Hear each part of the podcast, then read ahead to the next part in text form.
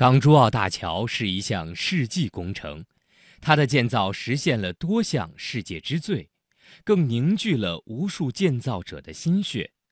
从总工程师到普通工人，从党支部书记到捣碎总监理，他们既有英雄胆识，也有儿女情长。系列报道《筑梦天虹》，今天请听灵魂工程师蔡俊福。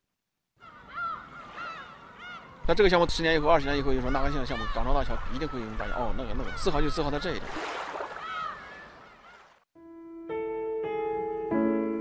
有人说，交通工程是港珠澳大桥全线贯通的收官环节，它能让钢筋水泥焕发出无尽的生命力。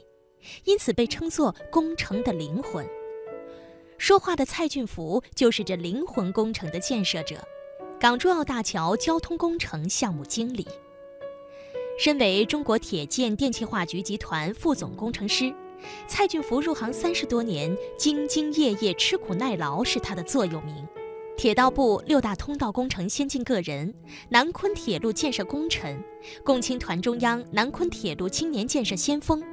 这数不尽的殊荣是对他辛勤耕耘的最好诠释。年过五十的他本可以踏踏实实地享受春华秋实，然而二零一四年底，他却要继续远行。这一次，他选择了一个极具挑战的角色——超级工程港珠澳大桥交通工程项目经理。这个中标是在二零一四年的。呃啊，对，二零一四年年底中标以后，第一就兴奋，哎呀！这个释放，紧接着就是纠结，对吧？我就跟你说了，从从此以后没有好日子了，那大概这个意思。对，这种这种项目一定非常操心的，嗯，知道吧？对。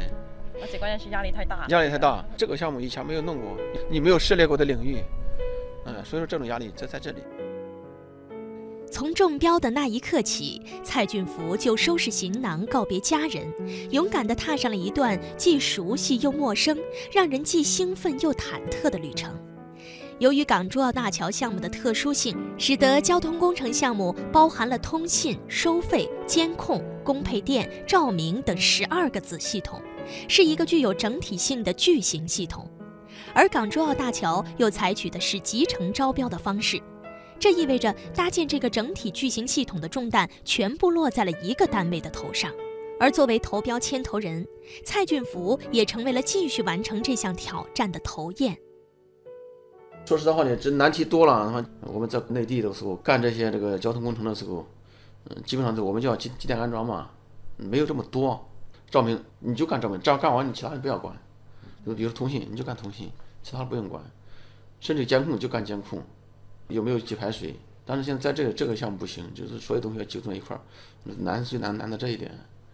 单单拿一个单单独的项目，好像我们基本上都接触过，但是就把它组合到一块儿，这个难度比较大一点。蔡俊福是农民的儿子，从小他就明白一个道理：凡事都应有锄禾种地的心态，用心做事，实在做人。只要肯吃苦不怕累，就自然会有好收成。凭借着这股劲儿，蔡俊福把这份重担扛了起来。他带领队伍积极搞研究、想办法，在不可完成的困难面前，趟出了一条路。这个是我们。装那个供水那个水管的那个，我们自己研制的一个车。这个水管是起到什么样的一个作用？从那个市里面往那个东岛西岛送水，这个水叫人喝、洗、涮都用这个。然后呢，就是消防也是这个水，就是底下两百五的一个管子，在这个底下挂着。就在下面这个位置。底下挂着，对，在底下挂着。这个车我们自己研制的，总共有四辆一模一样的车。这样的仪器是算首创吗？呃，我们准备申请专利，供水模式以前没有过，没有经验可借鉴，我们就自己设计了个车，就这种，反复试，反复弄，反复试。您刚刚在办公室说的时候，有一个类似于信息集成的那么一个一个功能啊，就是说，比如说大桥各个方向，对，就是大桥各个点位有一些什么，比如说突发情况啊，我们都可以监视得到，对，啊，那个是通过一种什么样的方式来实现的？通过什么样的方式？我给你看看来，或者这个，你看这个，这个就是我们有个龙门架一样的。咱们经常看的高速公路不都有吗？上面各装了各种各样的东西，对吧？比如说监控的摄像头啊，比如说显示板呀，就那个上面很多东西，就像是人的神经一样。对啊，获获得这个桥每一段的相关的信息。对，这个很很稀疏的，它没有多少。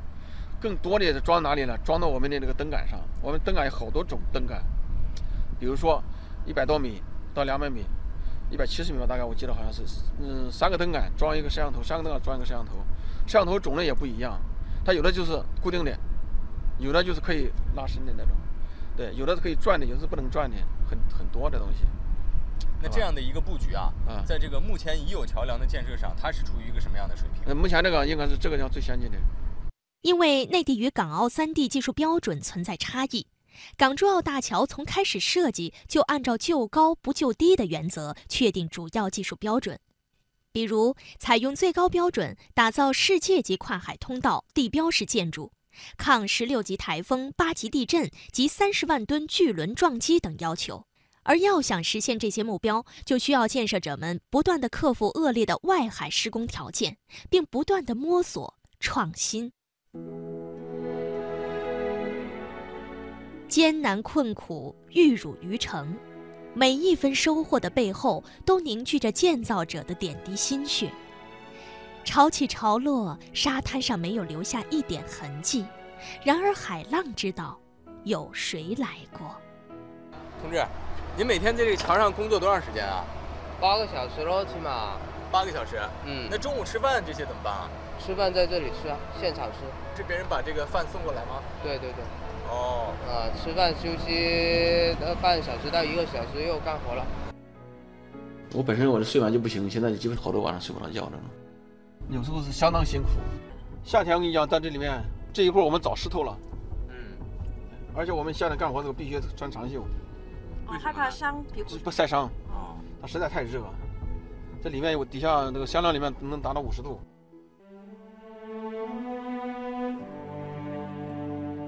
广东珠江口外，一条巨龙绵延驰骋在伶仃洋海面上。港珠澳大桥将成为内地连接香港、澳门的主动脉，三地发展也将步入大桥时代。